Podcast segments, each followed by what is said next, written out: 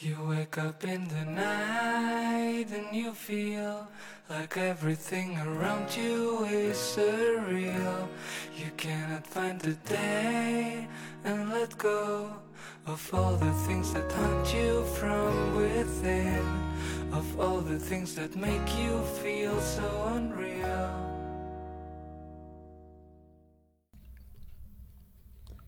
大家好，这里是二七物语，我是主播剁椒。大家好，我是老猫。今天咱们接着讲案件。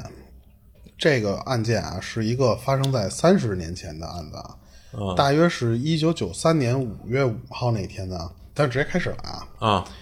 他这个案子离奇的一点，其实没有什么血腥东西，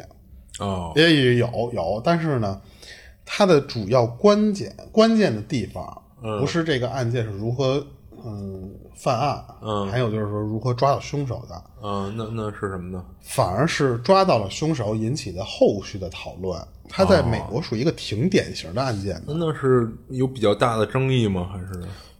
当时没争议，但是后来的争议是越来越大了。哦，对，这个也是这一起今天就是案件讲的主要的原因啊。嗯，是一九九三年五月五号这天，差不多是晚上的八点左右的时候啊，嗯，美国的西孟菲斯地区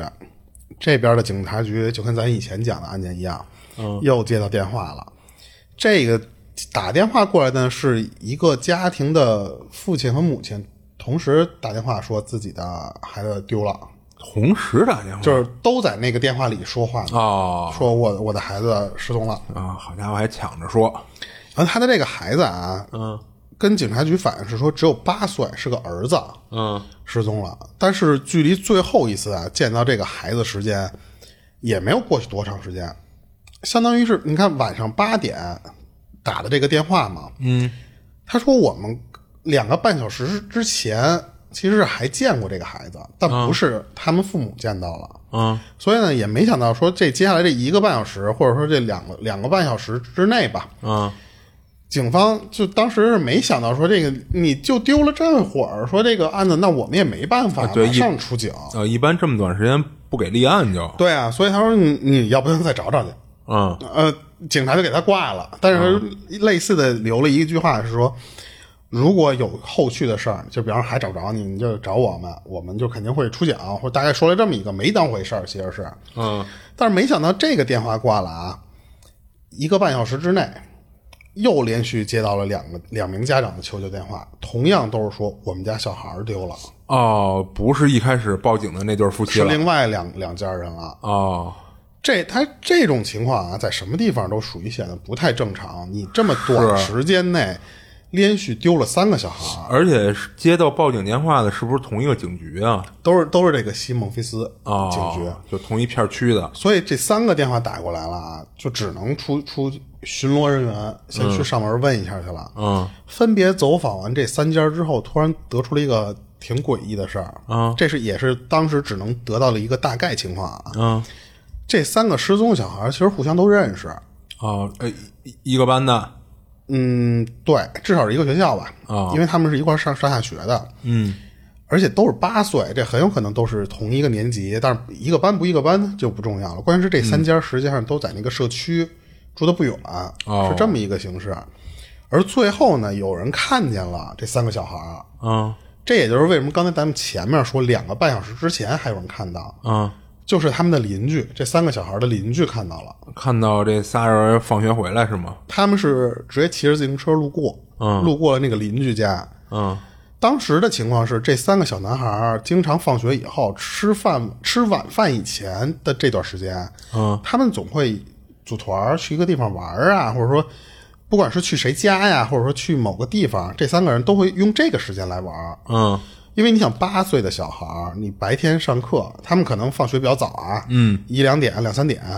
一直到晚饭前的这段时间，是他们仨经常混集在一起的。哦所以呢，他们除了会跑到一些什么近处的地方啊，远处就像他们这样，就会骑自行车去。嗯而且他们确实也有一个所谓的共同地点，他们叫做秘密基地的这么一个地方。 啊，就特别有一种怪奇物语的既视感。 怪奇物语是吗？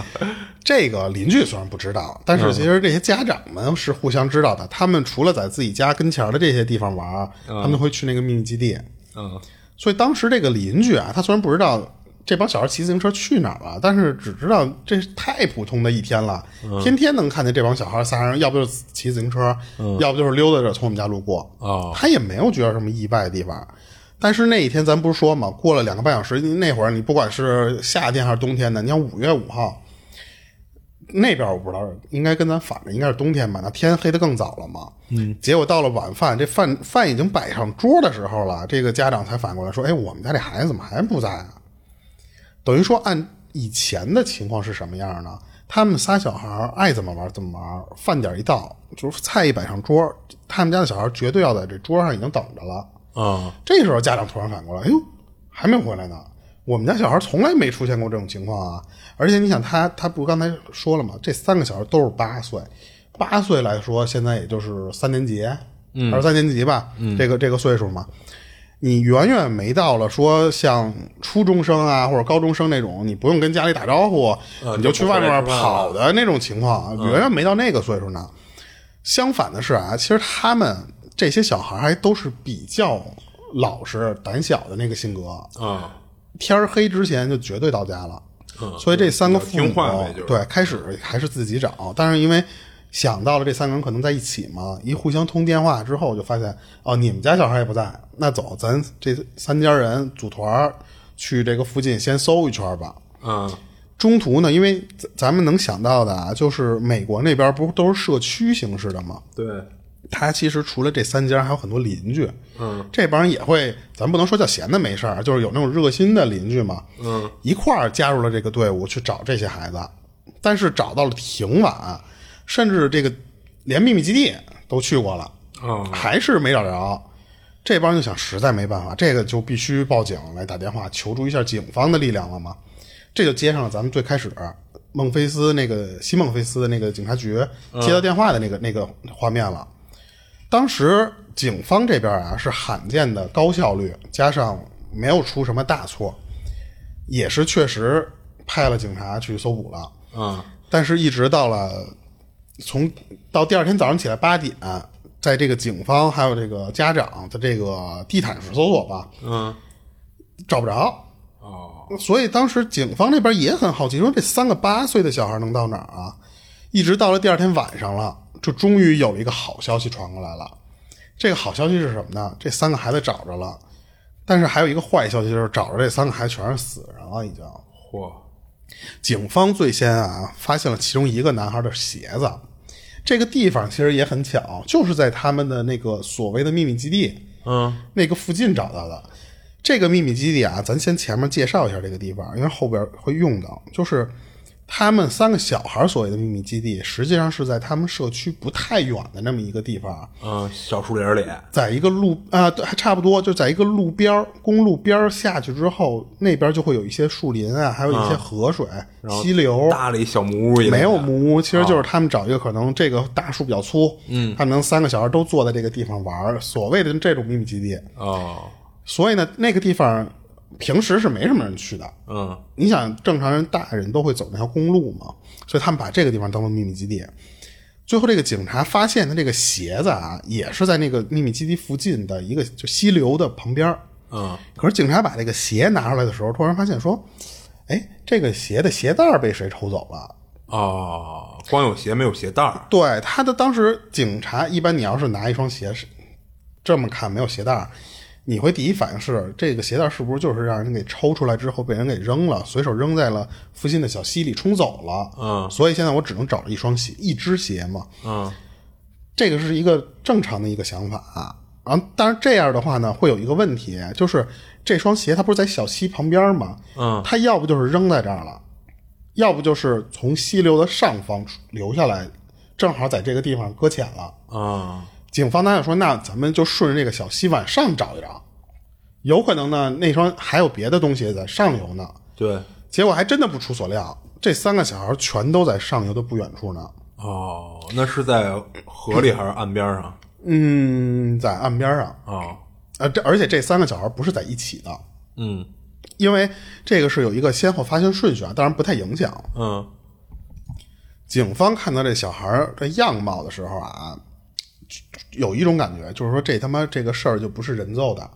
哦，就有点惨是吗？因为三个八岁的小孩儿，这三个人都是无一例外的全裸的蜷在地上的，哦，手是被反绑住的。这个反绑不是说两个手腕反绑在一起，嗯是手腕和脚踝绑在一起了。哦而绑他这个手和脚的这个绳子，就是咱们前面说的那个鞋带儿。嗯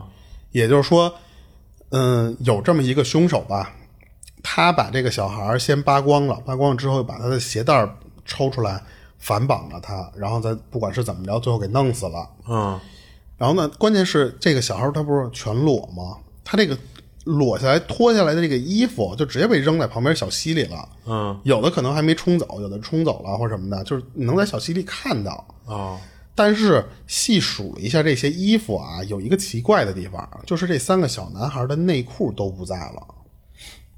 小男孩全裸，但是衣服零零星星能找到，唯一就是那三个内裤全都没了，全都找不到。那看来这凶手还有一个收藏的怪癖啊。嗯，对，而且这个你看啊，警察是从从下流往上游走，嗯啊、就沿途也没有看到，也没有发现这个内裤，哦所以他说显然就是拿应该是走了嗯被人拿走了。还有一个离奇的地方，其实这个地方啊，昨天家长他们那个组织来过，嗯但是毕竟不是专业的搜救人员，啊不是那么专业的地毯式的搜索，啊嗯粗略的搜寻了一下，没找着人就走了。哦因为这个警方后来找家长来的时候，家长突然就说：“我昨天来过这个地方啊，但是我们怎么没有发现？”其实这个有两种可能，嗯一种就是昨儿家长来的时候，这个孩子还没被扔在这儿呢，啊对对吧？还有一种可能就是真的家长当时哦天黑嘛，他们可能只是靠手电筒，没有靠什么警犬这些东西，他可能就是扫一圈没看见，啊，或者是不是就只看了看他们那秘密基地里边没有就走了？嗯对对对，因为这个这个案发现场和那个秘密基地有一一点点啊，距离，因为他等于得从这个秘密基地再往上游走呗，就是、啊嗯，也不一定是上游吧，反正要不就是两条路。当然这，这个地方没有多大的一个树林啊。啊然后再进行更深入的检查以后，警察发现了一个问题，就是其中的一个小男孩，他是死于外伤，这个外伤实际上就是头骨骨折，哦，但是凶手呢还顺带的把那个男孩的生殖器给切了。我操，这个地方啊有一个翻译上的出入，嗯嗯，我我还是讲一下吧，就是因为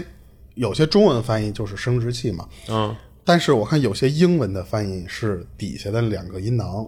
哦，然后阴茎呢是被做了一个环切。嚯，这个东西啊，其实现在你看啊还没有什么用，到后面的时候可能会有一些关联。嗯另外那两个小男孩呢，他就不是头骨骨折造成死亡，是死于溺水。也就是很有可能啊，凶手就是在旁边这个小溪里，分别把那两个小男孩给淹死了。嗯所以初步判断呢，这个地方是凶手的行凶第一现场。嗯这么推断没什么错吧？嗯对吧？然后咱们后面的时候再聊这个地方啊。嗯，但是听到这个消息的家长就疯了，他晕过去了，说我他妈昨儿这孩子上完学回来，我就再也见不着了，再一见着就成这个样了。对，所以当时估计哪个家长都接受不了，而且就这种小地方连着死三个小男孩这种事儿是很容易就是在当地炸开锅的。啊嗯西孟菲斯这个地方很快就因为这个事儿就就。本来这个地方，你想就人就不多啊，嗯也没有出现过什么恶性杀人事件。你可能再往前倒，杀人犯都得十几年前，嗯得是那种地方了。所以警察那边就也很纳闷儿，就是我们这地儿可好久没有出现这种玩意儿了，也不是像咱之前讲的说那种加州那种， 就是碰人满地不养闲人的对，满地走的那种那种感觉。他说不是啊，所以呢，这一炸开锅就传着传着，很多人就开始觉得啊，我们这个地方儿不太可能出现嗯杀人犯。嗯我们这地方是人杰地灵的，你看这么多年，啊 就有山有水的地方嘛，说都嗯不出这种连环杀人犯。你看你这一杀杀仨，那么唯一的解释是什么呀？这些这是当时他们自己的解释啊，这事儿跟撒旦活动有关。这他是怎么给联系上的呢？哎，你就看，这嗯并不是乱扣帽子，是因为恰巧那个年代的时候，这个地区就有很多关于嗯非正常教派的那种的报道啊你知道吧？崇拜什么的嗯啊、对对对。但是那边最大的教派就是这种的，基本上都是跟撒旦那些有关的嘛，就是差不多都是那些活动嘛。嗯，警方这边啊，不仅没辟谣，反而是侧面的有点默认了可能性。哦，就是可能和这个这种教派撒旦教派的这些活动有关。嗯，你知道有一个巧地方是我搜到的这个信息啊，就是嗯，挺逗的。你看九三年五月五号发生的失踪案嘛，嗯警方给这起案件的档案编号是多少呢？嗯，九三杠零五杠零六六六哦，六六六，不就是撒旦的那个代表撒旦的意思吗？对，他其实，在给这个案件起编号的时候，就已经给他往定性了，说白就是，那那边靠去了。嗯可是警方这边啊，他得到的线索不太多。你看，你当你看目前为止啊，就是他首先一是没有在犯罪现场找到作案凶器，嗯对吧？还一个是什么啊？是那个小男孩尸体附近，他是我不说嘛，有山有水的那种状态，是有点原生态的。再加上当时搜寻的人太多了啊，嗯，那警察加上后来来的这些家长，还有那些邻居什么啊，来来回回的，多多少少的破坏了一些现场。哦，如果这个事儿要是一仇杀的话啊，那得是一个什么事儿能一下让这三家人都惹到了这作案凶手？对，对吧？你要不不可能连这三个小孩都不放过，你可能你对一家有仇杀还好理解，对对对，三家就有你这个事儿，就是真的有这种情况的话，那你在这么少的地方，周围邻居多多少少都能走路一点风声。啊，就是比如说知道前段时间这三家干干嘛来着？对比方说一些什么鸡毛蒜皮事儿，惹了某个谁谁家的二儿子，就是那种这个邻居是多多少少都可以传出来的，但是没有。哦，所以警方啊也用了一部分警力去调查是不是和宗教相关的那些事儿上了。嗯因为当时警方觉着凶手磕这个小男孩的生殖器的这个行为啊，嗯是非常像宗教仪式上一些关于就是不管是虐待啊还是什么，就是那种祭祀啊什么的，嗯，是有可能会做这件事儿的。就是他仪式感太强了。嗯，对。然后当时的这个据说是第一个发现那个尸体的警察，嗯他就有一天在所有警察都没有什么眉头的苗头的这个情况下，他突然就提了一个意见，他说：“我啊，给你们一人选。”嗯他给警队反映一个什么事儿啊？是说我这儿这个人选，我首先不是瞎掰的，这个人我盯了有这么一段时间了。哦他的行为特别古怪，如果要是和宗教有关的话啊，你们先看看他平时都干嘛吧。就这个人啊，咱先介绍一下名字啊，叫达米安。这个是嗯，咱们就说这个案件的男一吧。嗯这就是那个警察说的这个达米安，当时呢是十七八岁的这么一个小孩儿，哦也不叫不叫岁数小也孩不儿吧大，对，小小青年吧。嗯他说：“我为什么盯他啊？他他是一个辍学，早就辍学了这么一个人儿，这哥们儿精神有点问题，哦他是真的精神的问题。而且他这个辍学的原因啊，就是因为家里没钱，是真的穷的那种。交不起辍学学费了已经。对对对，这也就导致了之前啊，他被我们抓着过，他就偷过东西啊或者什么的，咱抓着过这个人儿。而且根据我个人的调查，这个人儿他还有重度的抑郁症。”嗯平时还喜欢干嘛？这都是你你看，他只有在怀疑这个人很就是很深的时候，才会去去去抓他这些细节。嗯他这哥们儿平时喜欢写一些诗，但是那些诗全是那种暗黑风格的诗。啊平时这哥们儿穿的衣服全都是黑衣服，呃，就其实黑衣服并不奇 怪，你知道吧？你在听他后面说的话，这个这哥们儿不是十七八岁辍学嘛，这个年龄啊，嗯又喜欢穿黑衣服，嗯他还留一头长发，啊手臂上还有纹身。这个你可以想想，九几年的时候，在美国其实并不奇怪，啊！对呀、我我也在想这问题嘛。而且九几年的时候，就那些你看，你看枪花 儿啊那些人不都是那个那个什么死亡金属那的那个些啊都都是那样的那样。嗯，其实并不奇怪，啊但是呢，他他有时候会自称自己为巫师。哦不仅如此啊，他说这小子啊还干过事儿，他威胁过他的前女友。嗯你别看精神有问题，他他有前女友了，有女友。他不不不光威胁他前女友，还包括他那个前女友的父亲，甚至为什么叫前女友嘛？嗯，就因为那个前女友跟他离呃不能叫离婚吧，就是分手之后、嗯又找的那个新的，他都跑过去用语言威胁过人家。啊，一九九二年的这时候啊，咱先介绍一下这哥们儿达米安到底是一什么情况。一九九二年、这会儿，啊达米安和他妈先是在俄勒冈州待了几个月。嗯这期间啊，他确实因为精神精神病问题，他被送到精神病医院了。哦，进行治疗去了。而且他当时是被处于一个叫自杀监视的这么一个监控中，哦，重重度监察的那有种。就是你有可能会有自杀倾向，啊才会有这种自杀监视嘛。但是从那个地方没待多长时间，反正就回来了。回来之后呢，这达米安其实是蹲过一段时间的少管所，哦 然后居然他在就是咬伤并试图从另一个被拘留的那个拘留所里的人的手臂。他干这个事儿的目的，并不是因为在少年拘留所里边儿暴力行凶或者是什么的，嗯他咬人家手臂的目的是想吸那个人的血，我操！然后就直接因为这个事儿，你你想你拿这个当理由，你要说我就看他不服还啊行，你说我想吸他血，而且我吸血的目的是什么呢？他其实想想获得超能力， 就是哦所以你要是拿这个事儿当那个你的动机的话，那不好意思，回精神病院啊，又给他关回去了。脑子是有点不正常哈。出这又再往后出院之后呢，这达米安其实就回到了咱们说的西西孟菲斯，嗯，这个地方。然后这个地方的时候呢，他你虽然出院了，但是你需要定期的和心理健康中心的这些人啊，老得去做一些报告，或者说最起码你跟他们见面儿去。啊，聊一聊。这些人当时给达米安的一个报告中是怎么提到的呢？这个描述吧，达米安的呢，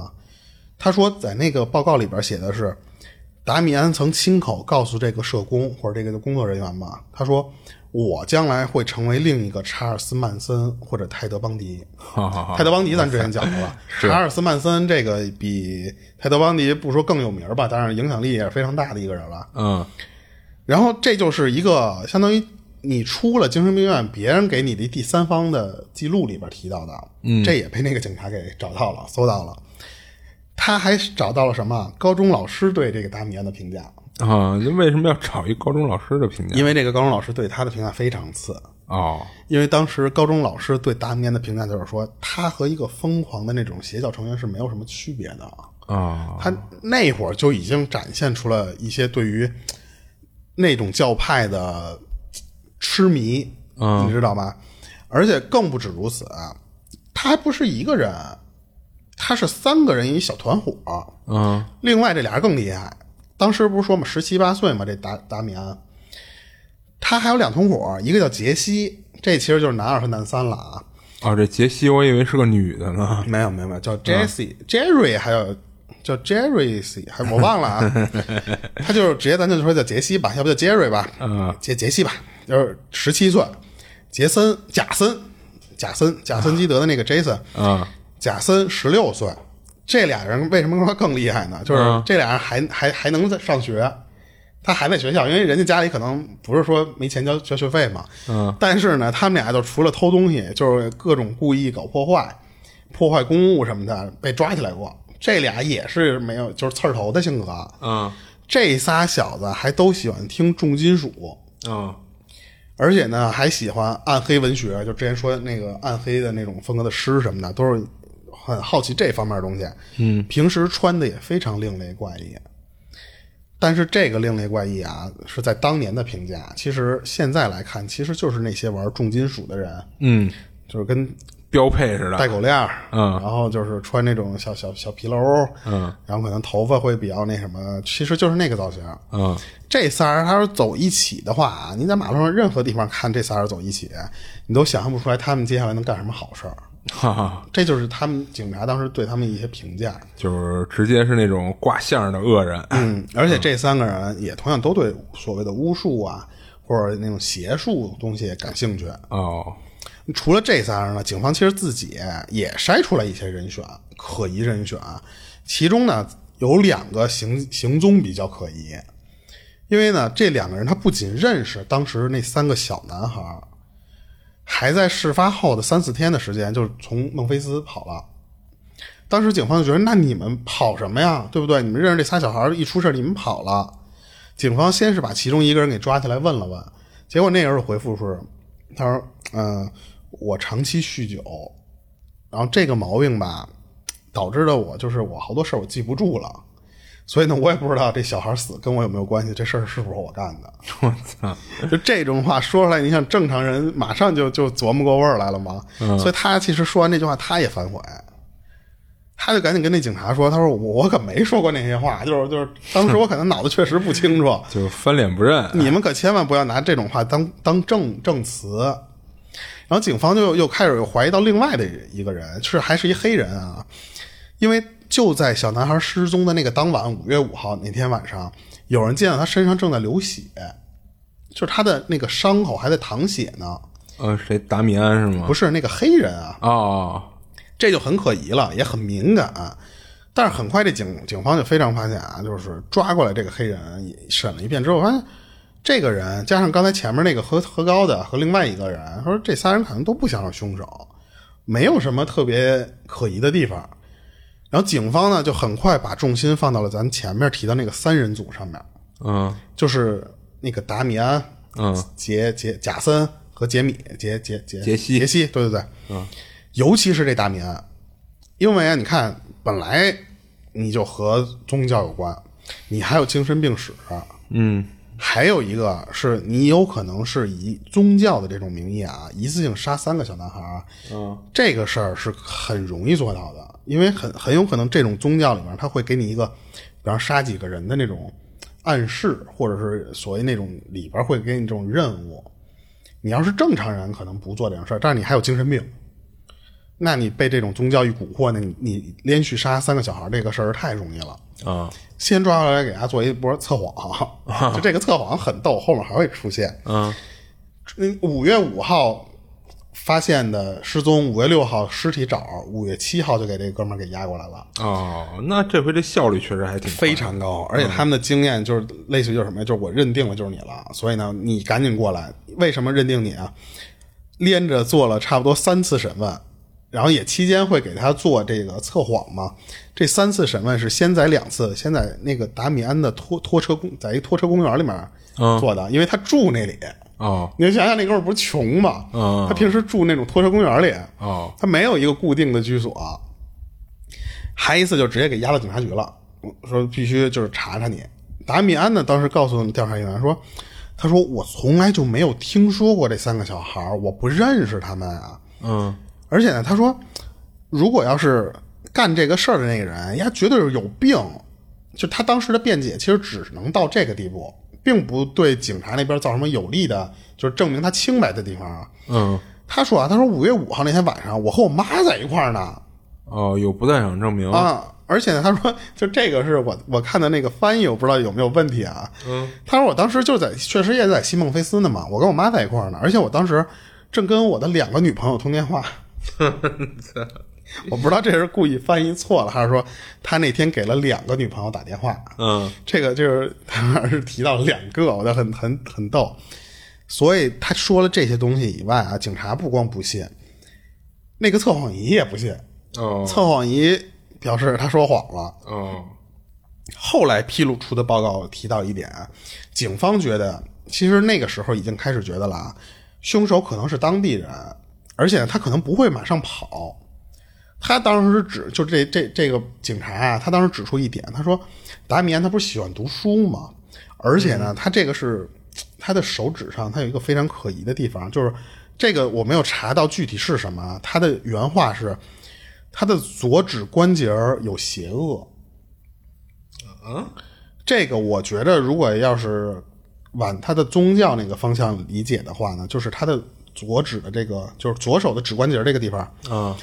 可能是印了类似于六六六的那种啊，就纹身纹身纹了一嗯下，对对对，所以当时警方做完测谎仪，然后在对外报，就这都是内部报道嘛，嗯提到的都是关于这个达米安的可疑的地方，哦所以我就不不确定啊，因为他没有完全披露出来这个所谓的邪恶的东西是什么。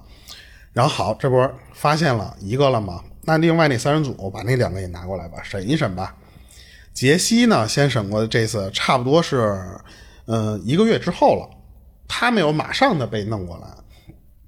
但是呢，这次的审问时长是直接拉满了的。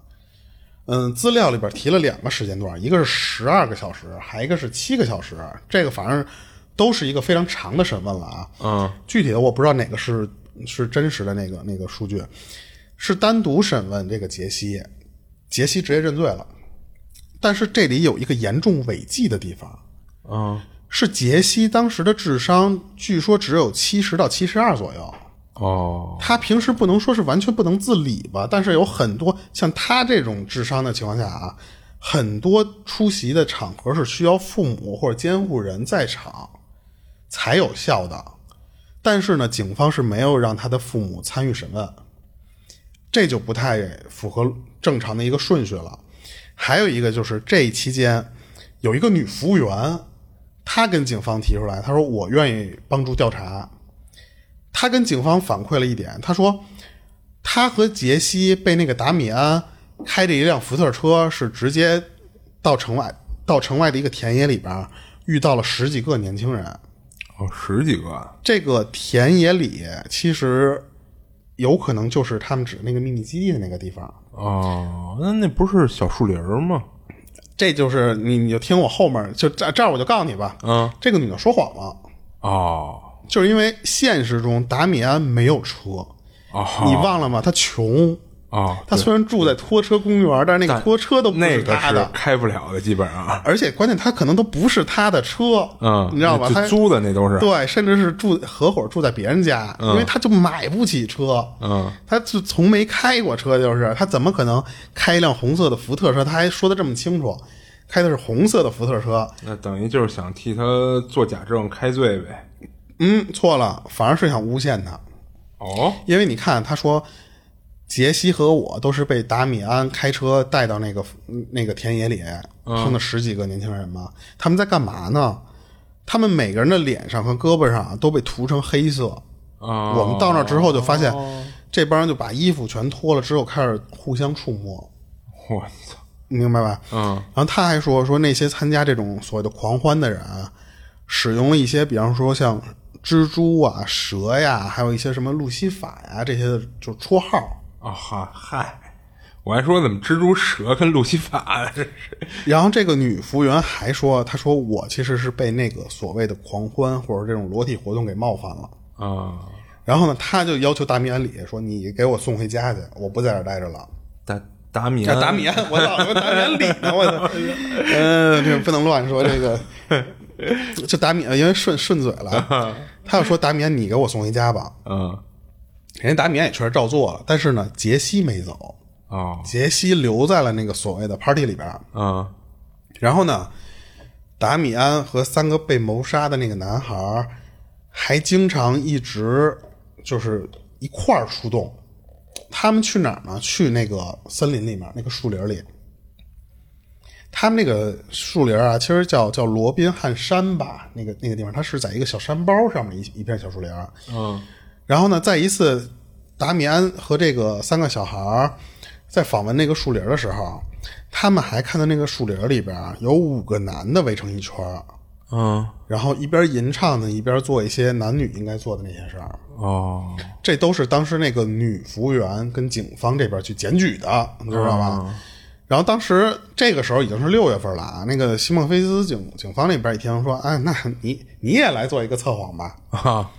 因为当时西蒙菲斯警察对这个测谎仪感觉非常信任，呃，就是很认可，就觉得这就是一个评判依据。嗯，当年的肯定就是科学最科学的东西了，嗯，然后他们测完的结果是什么呀？这个服务员说的是真的，嚯，那也就是说，达米安和杰西这两个人是肯定跟一些宗教关系有关的，嗯对吧？而且呢，达米安跟那三个小孩儿也一块儿去过那个森林，就说明达米安他也认识那三个小孩儿，哦，对吧？这就是相当于凿实了。嗯，然后最初这个杰西啊，他是否认犯罪的，因为他说我没有我我我就没有参加这种就是所谓屠杀这三个小孩的活动。嗯，但是最终他还是承认了。就是你看这个后续，它是有一个问题的。这也就是一个伏笔。他当时说的是，他说我先是帮着拘留那三个小男孩儿，也就是说我不是一个主谋。哦，然后呢，那个我的那两个朋友啊，他们俩在打算对这三个小孩下手的时候，我就离开了。哦，等于撇清自己关系。然后呢，他因为这种证词，一九九三年六月份就马上这三个人全都被抓过来，就被怀疑就是跟这三个小男孩有关系了嘛。嗯，但是这一时候呢，他们没有证物，或者说叫没有物证，啊、对不对？就只有口供，其实不太够。对，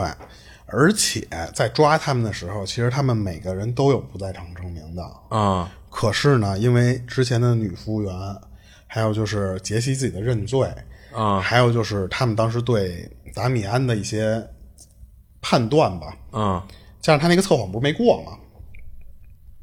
全全都不算数，那些无所谓，你在不在场证明现在已经不重要了，没有物证不重要了，抓过来，抓过来就是你们肯定是有问题的。虽然这个后来杰西就又上诉了，因为他向法庭解释的是说，他说我其实并不明白当时警方问我问题的那个内内内容是什么，因为他的智商不是只有七十多吗？哦，但是法官觉得说这个已经不重要了，就是，嗯、我们觉得你说的那些话已经够了，你知道吧？而且我们还有一些女服务员啊、测谎仪的这些东西给我们做佐证，这些已经不重要了。原话差不多是大概一什么意思啊？就是说，杰西这边跟法官的，嗯、原话是说，我不停的跟那个警方的探长，还有那些所谓的侦探啊那些人说，他说我不知道是谁干的，我只知我只知道一点，就是说这个是我的朋友跟我说的，但是他们呢一直跟我大喊大叫的，他们一直说他们知道我和这件事有关系，就是他们一直在暗示杰西也跟这个事儿有关系，你跑不了，明白吧？然后其实这些话都是警方安排的，因为就是在诱导杰西犯罪，杰西承认犯罪，哦，然后呢，他们又告告诉了我，就是这个其实这块的他们就是警方那边了。警方那边跟我说，他说那三个男孩之前穿了什么衣服，然后警方还跟我说，我他们中有人被绑起来了吗？这是问话啊，他们之间有人绑起来了吗？然后他他我就一直在重复他告诉我想就是他他让我说的话，类似于就是是的，是他们被我绑起来的，或者说他们被那两个人绑起来的。但是这些话都是那个警方一步一步引诱我在说。哦，比方说，警方他会问我什么？他说：“那他们绑着的是什么东西绑着他们的手？”然后我说：“我不知道啊。”然后，然后他们就说是一根绳绳子。然后，但是我说的因为不够，嗯就就是不够流畅，不够马上回答他们的问题，那个警方的人就会很生气，他就会威胁我，就类似于就是说那种，你别他妈惹我，杰西。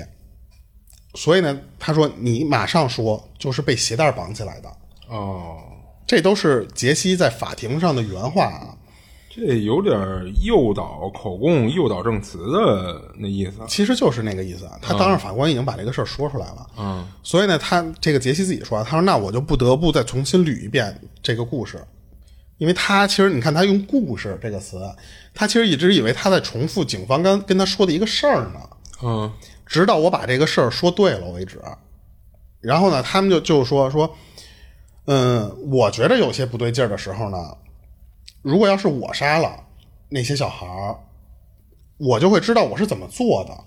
这是原话啊。嗯，但是警方那边就说你不要想那么多，你就把你说的那些东西说出来。但是这些话都是警方让我说，但是我并不知道我具体杀了什么什么人，而且我也不知道那三个小孩儿，这些都是原话。但是法庭那边听到这些东西之后，只能说对不起，你这些东西现在不能作为证据，哦，没有任何的效益。说这句话，然后这份证词提到的那些东西啊，有一个关键的地方就是顺序问题。嗯，就是达米安和杰西他们先走进树林儿，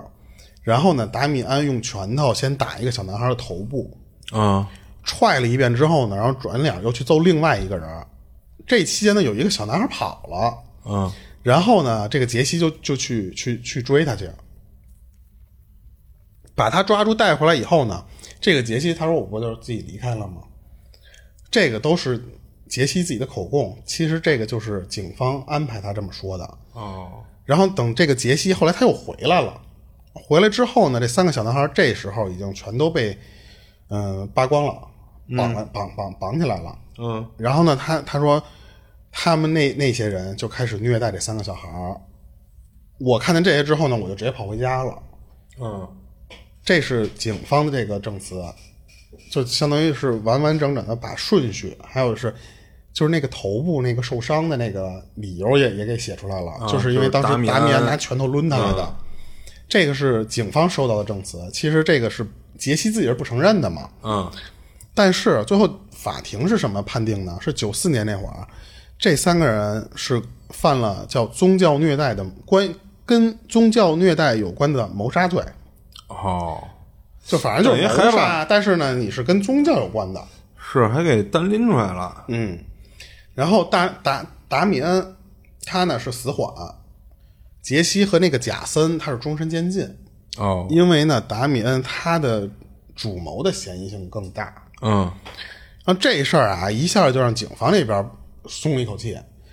终于把这事儿给我破了。你你看啊，在破这事儿之前，杰西已经开始想翻供了。嗯达米安一直不承认这件事儿，而且杰西他想翻供，他还跑到法庭那个法官面前，嗯就说我们警察做假证。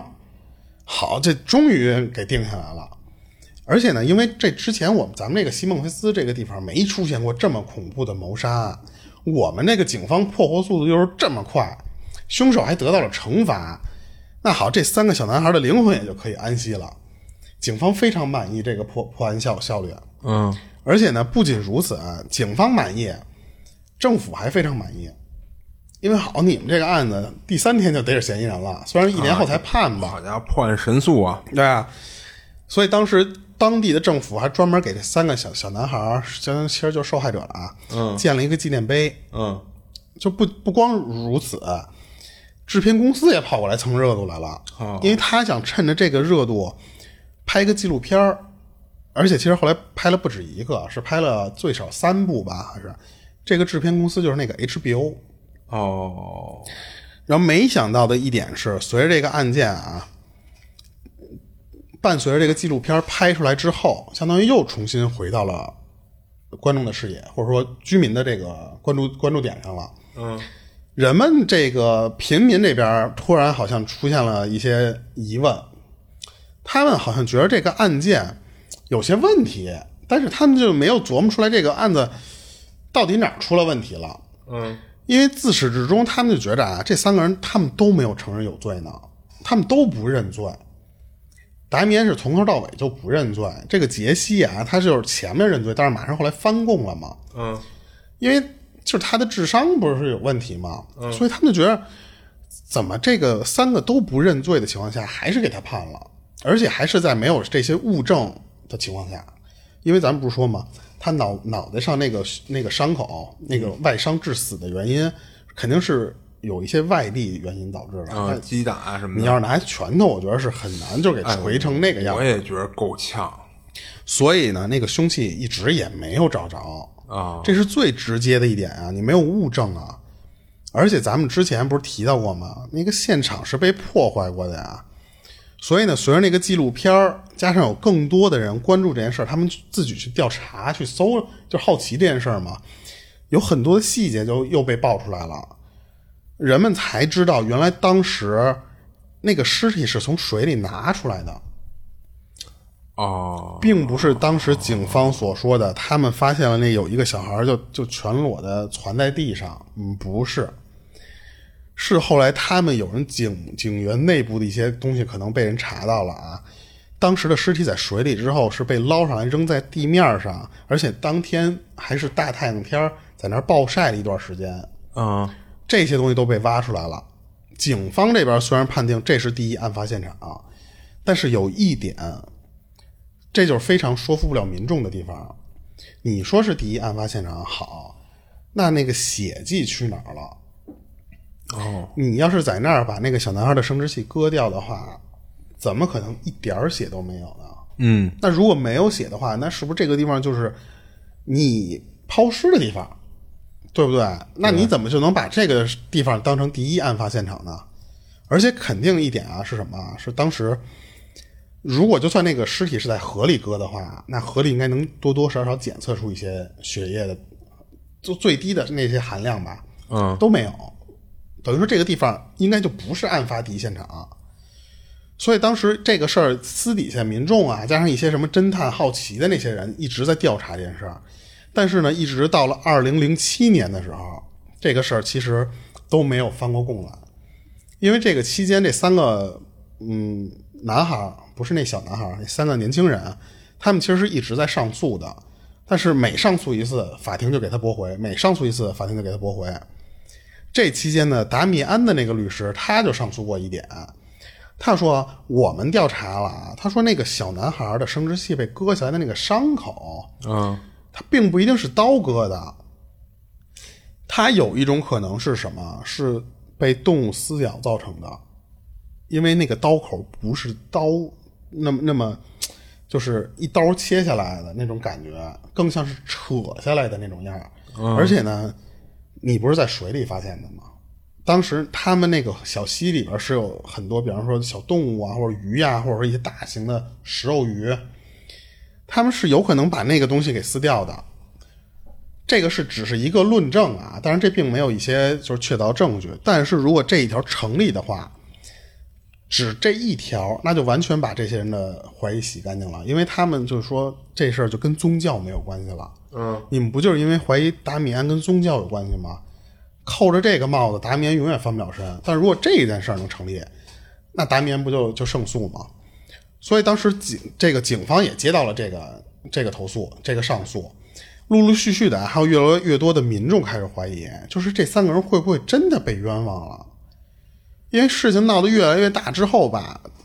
就开始有当地的美国那边的明星还有歌手站出来为他们发声，哦，为这仨人是吗？他们就觉着会不会就是警察干了一些错事儿？而且你想，我为什么说是有很多的歌手会站出来发声？嗯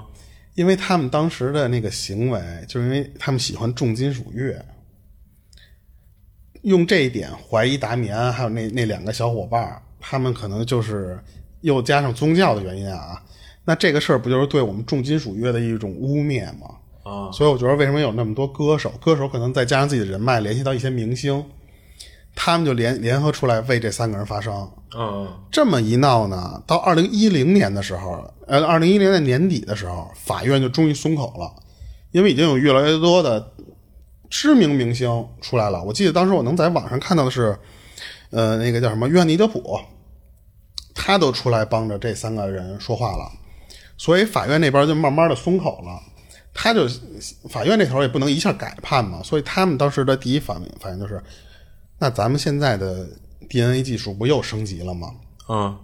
咱们重新测一次，哦看看这次用更先进的科技能不能有什么不一样的地方，或者说和当年的那个数据有什么出入。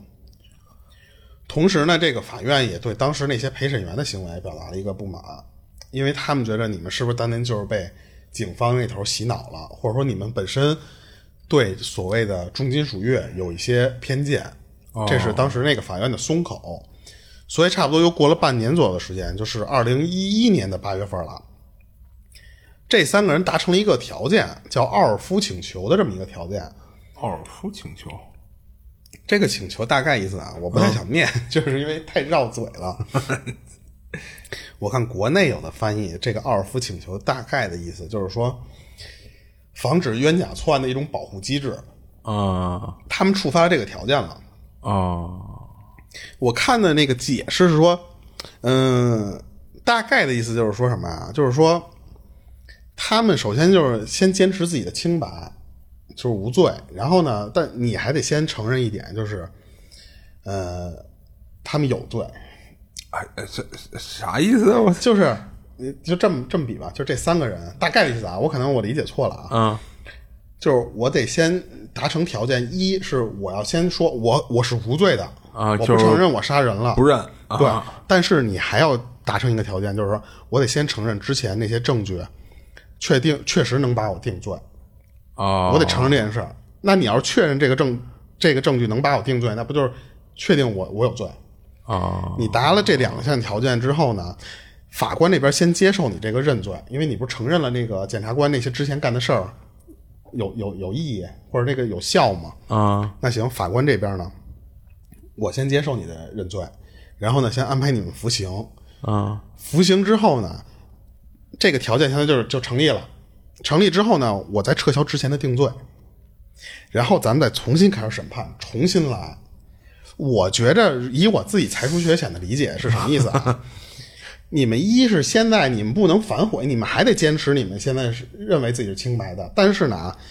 你们你们不能说我们之前办错了，啊，你们不能说我们之前办错了。啊，你们先承认我们之前查的那些证据是足够能将你们定罪的，你们先承认这点。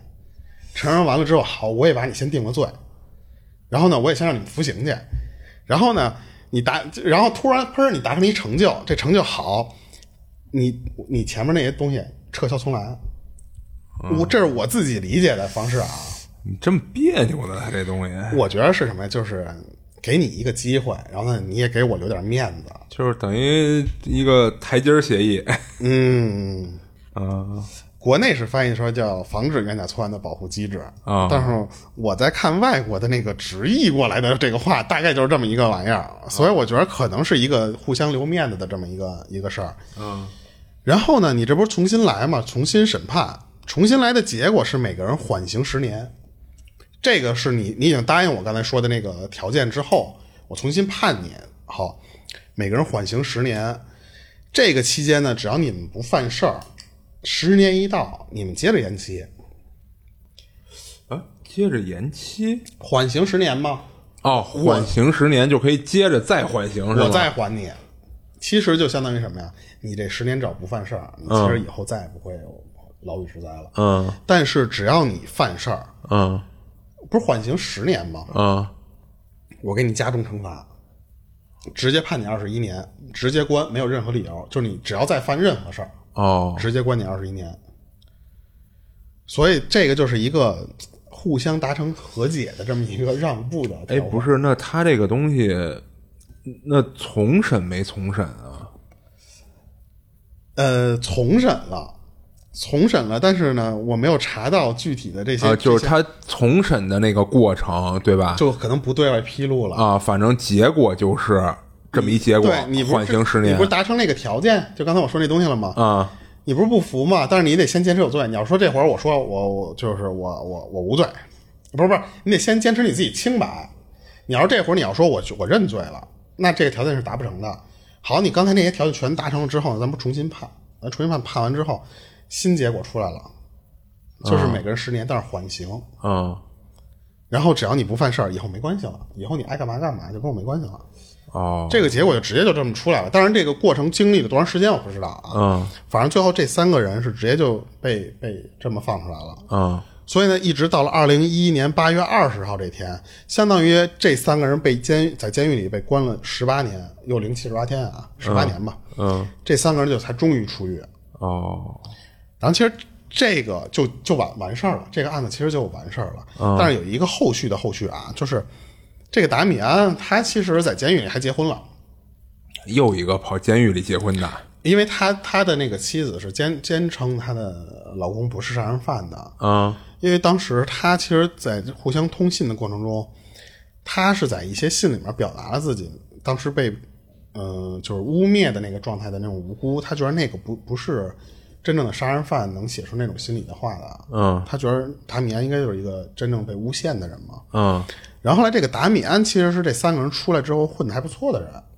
你想他们十七八岁的时候被关，嗯被关了十八年，出来就是差不多三十五六七岁了。嗯然后呢，那两个人我看报道很少，当然这个达米安出来还还不错混的，因为他出来之后连出两本书， 哈特别逗，一个叫《死后的生活啊》，然后还有一个叫呃《死囚牢房的爱情故事》。哈就是一个写他爱情，还有一个可能写他就是各种胡思乱坠的东西嘛。因为这哥们不是喜欢看书嘛，嗯，他可能能写出点东西来。然后他还干一些什么从事那种视觉工作，就是一些比较艺术先锋的一些东西。他开了一个工作室，哦所以他其实混的还还不错。他后来有人采访他，就是说你出来之后的时候的事儿了啊。说你当时在监狱里面，或者说在审判期间，你遇到一些你当时不能理解的事儿是哪些？你能不能跟我们说说？然后当时呢，这个达米安就说啊，他说我们当时因为在那个西孟菲斯那边住嘛，嗯其实，嗯，我和那些人，就是那些正常，不能叫正常，就是其他的年轻人是一样的，我们都是普通年轻人。嗯但是呢，我们只是穿了不同的衣服和发型不太一样，哦这个就有点相当于对我们的衣着和这个什么来定罪了。就是戴着有色眼镜看我们，对，他说他们居然对我们不利的那些证据的原因，都是因为我们这些音乐不一样。嗯你们喜欢乡村，喜欢布鲁斯，嗯我们喜欢可能比较激进一些的东西，而且他说我们、我在审判期间的时候，他们居然就呃那个法庭里面有人举起一张唱片来，那张唱片呢，我我应该不能说那个名字，但是它是一个某些特别邪恶教派的一个那种唱片，嗯嗯就是就是在暗示那些法官还有一些检察官那些人，啊哦而且当时有人就在那儿喊，就是这法庭上啊，有人就在那儿喊说这张唱片是在达米安女朋友的母亲家里家发现的，你知道吧？就是在这种一种类似于无中生有的那种，我有一个朋友的那种感觉，他们居然能把这种这种唱片，然后往一个我女朋友的母亲家里边儿搜出来，这种事儿都往我身上安。关键是这张唱片其实根本他母亲家里就没有，那他他妈肯定是不信这些玩意儿的嘛。嗯他们居然拿这种东西就开始诬诬诬陷我，而且他们也没有直接证据，啊就直接把那些就是物证都没有的情况下，也没有凶器的情况下，就把那些案子就能往我身上安。他说这是我当时最不理解的一件事儿，嗯而且还有一点，就这个案子其实不是到这儿都完了吗？嗯嗯，达米安他们虽然没有说，但是后来是有很多人分析过，就是警方啊抓到过那几个人里面，会不会其实是有真正凶手的啊？那为什么会这么猜呢？嗯，我觉着啊，也有这种可能，是因为什么原因啊？是因为他们当时那两个跑了的人，嗯可能用一些借口逃脱了警察的怀疑，因为警方当时其实，在审判这几个人之之间的时候，他们也在审判达米安。嗯，但是警方其实已经有一个先入为主就的是观念主了，观性比较强了。，对他们其实感觉就是走走过场就可以了。嗯你们要没有什么特别可疑的地方，那你们应该就不是我们想象的那个目标人群，哦反而可能是他们当时抓的那三个人里面，有可能是真的凶手。哦我觉得是有一种有这种可能的啊。而且他们警方这边办案还犯了一个错误，你看他们虽然当时破案效率很高，当然这个高就打引号了啊，嗯他们当时是没有重大案件的那种破案经验的，啊因为当后来这是后来有人披露出来的啊，他们当时发现那三个小男孩的时候，嗯，有更专业的人士，比方说一些什么就是专门谋杀案的一些调查人员，啊还有一些什么侦探、想进来调查一些线索，啊当时的那些警方是不允许他们给进拒进入了啊现场的，对。然后还有一点是更可疑的一个人，这个最可疑的人是谁呢？这是有一些资料里边提到过这个人，嗯，是这三个小男孩儿，他们不是被害者吗？嗯，其中有一个小男孩的父亲是他的养父，哦然后呢，他有特别大的嫌疑，哦，为为什么呢？是因为当时警方其实也是搜索过这三个小男孩家里的，嗯发现了这个养父这个这家人啊，他没有说是具体哪个小孩儿啊，嗯他是有一把带血的刀的。然后呢，警方就问了问这个这个养父说：“你这把刀是哪儿来的？这个血是谁的嗯？”那个养父跟警察说的是说：“他说我是用来拿这把刀杀鹿的，哦有血那沾点血不很正常？鹿身上那血不比人还多。”嗯但是警方呢后来拿走调查以后发现，这个上面的血是有那个小男孩的血迹的。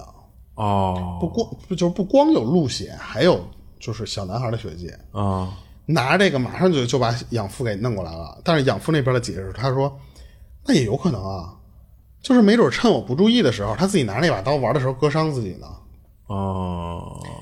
然后更可疑的一点，还有一点啊，就是警方后来在那个鞋带儿上面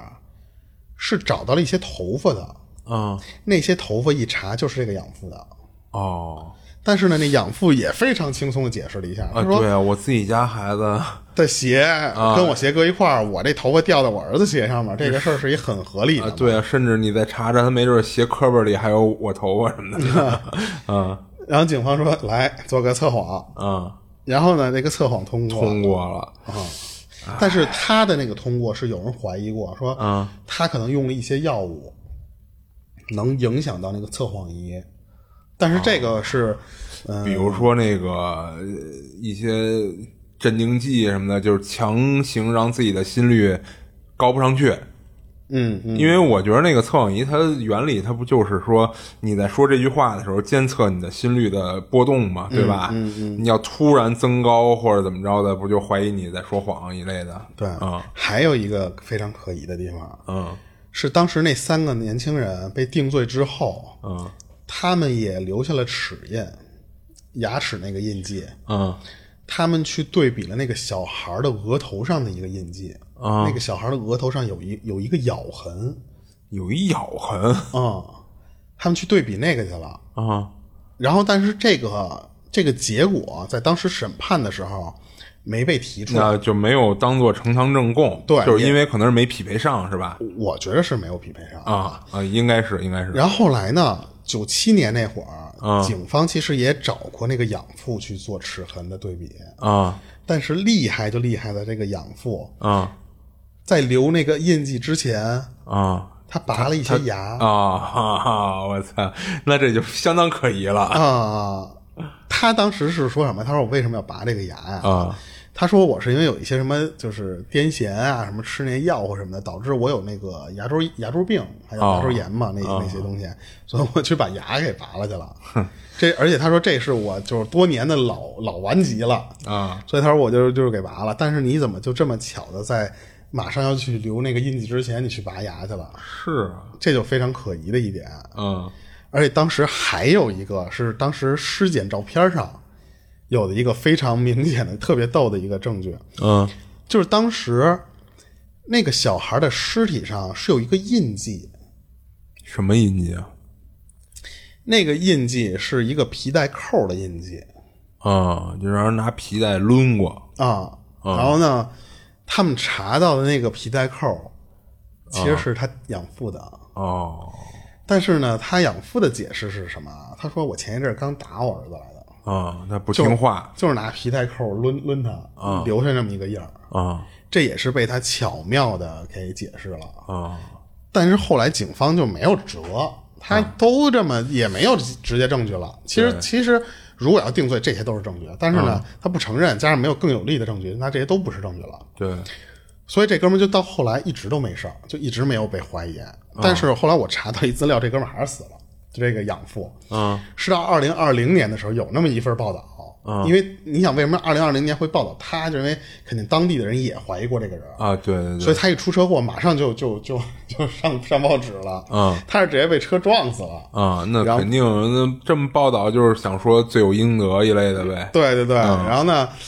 这警方警方这个事儿相当于又有点打脸，嗯就是这个人可能他是一个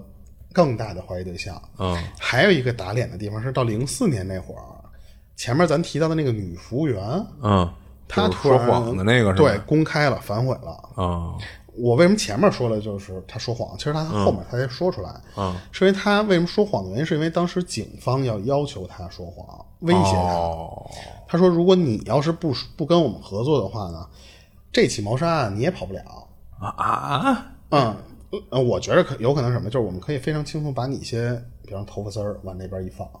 你跑不了。那这也太黑暗了，说实话啊、这是女女服务员自己站出来爆料的事儿，这是到零四年的时候才爆料的事儿。啊然后当时呢，那个到一九年那会儿，啊还有一个是媒体那边的人去采访那个受害者家属去了，啊他们就是说你们对于这个案件的结果有什么想法？加上那个就是这三个人的这个这个，不是后来被放出来了吗？啊其中的一个家人就是说，他说我到现在啊我都觉得那三个人就应该对我们孩子的死负责任。哦，他们就是还说白是了他认不为认可对这三个人，嗯，不管通过什么原因，我我不懂，嗯反正呢，我觉得你就是杀人凶手。哦其中一个家人其实还是没有释怀出来的，嗯啊。而且当时我查到了一个更小小小道的一个资料，这个我就不不确认了啊。嗯警方最初怀疑那个受害者就是那三个小孩儿嗯是被强奸了嘛，嗯，因为他们不当时衣服啊还有什么内裤嗯就都是没那个了嘛，状态有点对像，因为他们理由是什么？一是这一点，还理由一点是，他说这三个小男孩的肛门扩张了，哦，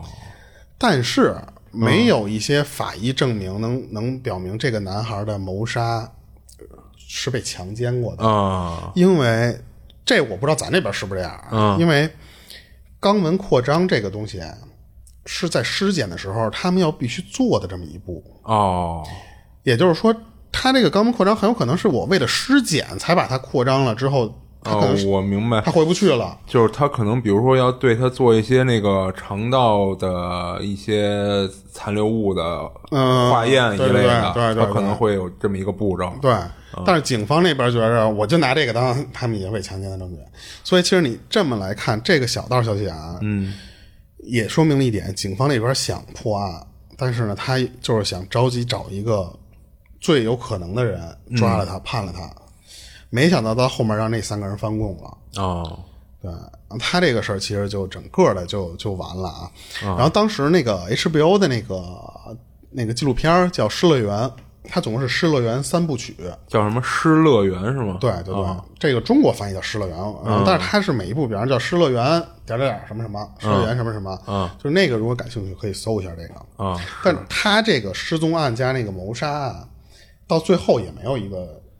人是真实的那个杀杀人犯被逮着，嗯这等于说还是一个悬案。那最有可能是的那个已经被撞死了呀，加上警方其实也就没有对他再展开更多调查。对对、然后我看这个案子的时候，其实我联想到了之前我看到了一个案子，这有其实是两两个类型的案子，嗯，是当时被称作叫新加坡的麦当劳男孩儿。啊，就为什么叫麦当劳男孩儿？是因为当时，嗯、那个案子里边是两个华裔吧，不能叫华裔吧，他们已经应该跟中国人没什么关系了，嗯，就是是会说中文而已了。嗯，因为当时那些人应该已经是属于叫叫新加坡人了嘛，哦，第二代、第三代的可能、哦，有两个小男孩儿，也是放学的时候，是中午还好还是嗯，原本呢是因为按哎应该是下午还是中午我忘了啊，嗯，大概的意思就是说，平时这家这个小孩儿 A，他上学是需要他妈来每天护送的，嗯，但只有那天的时候，他妈因为忙，然后呢没有送他，啊，结果那孩子丢了。哦，然后，但是诡异的不是这一点，嗯，是什么呢？是当时这个孩子丢了之后，还有同行的另外一个人跟他一块儿丢了。啊，因为在离开他妈的时候，这个小男孩说：“我去找那个 B 去了。啊，”然后再也没有看到过这个 A 和 B 这两个小孩儿。哦，可是呢，这个学校和这个 A 他们家其实距离也就五百米、四五百米吧，那个距离。他如果径直奔那头走的话，其实是没有任何能跑丢的地方的。哎，那要看这个学校距离 B 他们家多远啊？嗯，他有可能在去嗯 B 的路上，呃，在去学校的路上，会经过 B 他们家对啊是吧？对，哦就是那他们家更近。哦，然后后来整个新加坡那边，因为那个年代的时候治安非常好，嗯然后就是所有人都帮他们去寻找这两个小孩儿，谁都找不着。嗯，最后为什么叫麦当劳男孩儿呢？是因为麦当劳自己自发的，嗯他在麦当劳门口会放那两个人的照片儿哦因为麦当劳那个年代的时候，麦当劳会很多人都去嘛，嗯这个地方来来来往往的日接待量太大了，所以就是麦当劳自己，他说我给你们做宣传，我来帮你们找这个这两个人，啊到最后也没找着。哦但是最后有一个可疑的地方，嗯就是这个男孩 A 的爸爸从头到尾都没出现，A 的妈妈和那个 B 的父母都急疯了，这 A 的爸爸一直没出现。啊，也也是养父他不是养父，他实际上是亲生父亲，那个母亲是养母。哦又因为一些三角恋关系，你知道吧？然后最后这个母亲反正是跟这个男的一块儿养这个孩子，但是这个男的呢，是因为各种原因就和那个女的分开了。分开之后，这孩子判给了母亲了养母啊，对。但是这个、哎这还挺有意思啊这个生父他一直想见这个自己亲生儿子，嗯，养母不乐意，哦，养母就拒绝让他看这个孩子。也是，那法庭都判给养母了嘛，对吧？他其实有正当理由拒绝你见对孩子对嘛，啊所以呢，当时有人就爆出来过，是不啊是他那个亲生父亲掳走了？哦，因为他们就觉得说，之前见到过那个亲生父亲想见这个儿子的方式是什么呢？嗯，上学校里跟老师说，我们家孩子下午不上课了，他给接走，哦，就给请一假，因为上下学都是他妈去接他，嗯他没有机会在任何时间段能再看到他儿子。嗯，然后警方也去找那个男的了，警警方问那男的说，是不是你把这个孩子弄走了？嗯，然后那个父亲就说，他说，嗯，呃，大致的意思啊，他说我怎么可能对我自己的儿子做这种事儿？嗯，但是私底下他跟那个女的去联系了，跟那个养母联系了。嗯，他说你不要和警察说那么多，那个孩子早晚会回来的。哦，明白了那这就很明显了，然后，但是他们就很怀疑一点，就是嗯你你可能把 A 带走，你为什么要把 B 也带走了？啊，那因为你他要把 B 一放了，那这事儿就暴露了，因为有一个小原因可能是意外啊，就是父亲本来只想带 A 走，但是没想对到嗯啊那天他去找那个 B 去玩去了。上学路上，嗯他说他们俩要去花几毛钱玩那个类似于就是就是刮刮乐的那种东西，啊他说特意去找那个 B 去了。嗯有可能是因为这个目的出了一个小意外，嗯结果那个 B 也跟着 A 被他父亲给碰到了，所以没有办法。但是他们有人说，那个那个新加坡的治安好到什么程度？嗯，你想把他撸走到马来西亚呀、什么的那些地方是完全没可能的。嗯但是他父亲当时不是在马来西亚，就是在新加坡另一个地方，嗯我忘了是哪个地方了啊。他们一直都怀疑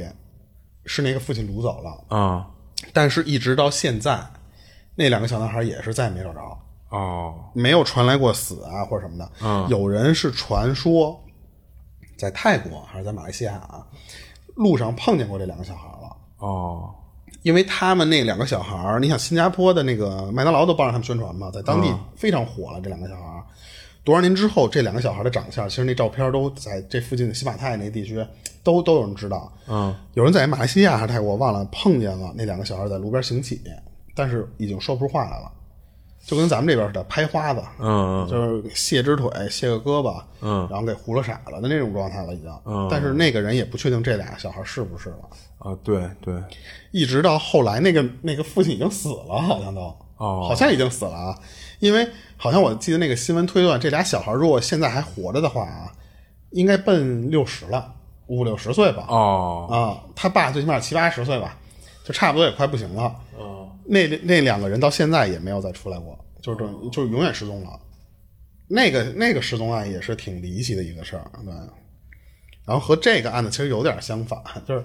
你最开始以为的是凶手的那个人儿，可能就不是凶手。嗯，但是前面这个新加坡这个案子呢，是你最觉着不不像是凶手的人，有可能他就是凶手。对，这是两个相反的案子，挺逗的。这个这两个事儿都，然后我这边其实都产想差不多了。哦，对，然后这如果要感兴趣的话，可以看一下这《失乐园》这三个纪录片儿，它相当于是还不是一种电影儿，但里边儿肯定会多多少少的有一些和现实中的案情有出入的地方。啊，那肯定嘛，它毕竟是个影视作品嘛，对对对对，啊，你像之前，其实咱甭管是案件呀、还是说咱的灵异里边儿提到的一些电影或者美剧、电视剧什么的，我看评论区里好多呃听众还都挺感兴趣的，嗯嗯甚至有时候咱要说的不清楚，还会特意的去问。所以我这次我特意念两遍这个《失乐园》的啊哎这个对东对西，因对为有可能是说实话啊，嗯，咱们有时候粉丝会留留言说你们那某某某期的那个案件讲的那电影叫什么啊我一看，我说这我都忘了。哎，对 对对，太有时候远看到了这种评论，就有时候也挺挺呃， 挺就那什么的嗯没没办法，我要不就是直接搜到那个最后说那几句话的时候，我再给你打出这三个字儿来，对吧？啊，就反正他们这个美国那边的很多案件，最后都会被拍出一些，不管是纪录片啊，或者是改编。就之前咱们有个粉丝留言啊，说，呃，我讲的那个案子和《幻子疑云》嗯是有关联的嘛？那《幻子疑云》是根据那个事儿改编的，我还特意留留言说了一下这句话，说是改编的，它里边会有出入，因为你一个电影的这个剧情可能你要更跌宕起伏一些才可以。对，但是可能这个案件来说啊，就没有那么跌宕起伏了，所以他们要做一些改编。然后咱们有的粉丝留言说这个和换子源很像，有的人就说这跟换子源好像就一点都不一样。啊 我说那没办法，我说这个我只能是查到这个资料人说了像，因为我我当时在节目里也说了换子源我没看，因为我觉得这名字听着跟狸猫换太子的那个想法似的，我就没看这种类型的片儿，只是说大家有兴趣的话就看一看，但是。它是有出入的地方的，也不要完全觉得说电影里的就是假的，或者案件里面是不是哪儿我们说错了啊，或者什么的，对对对，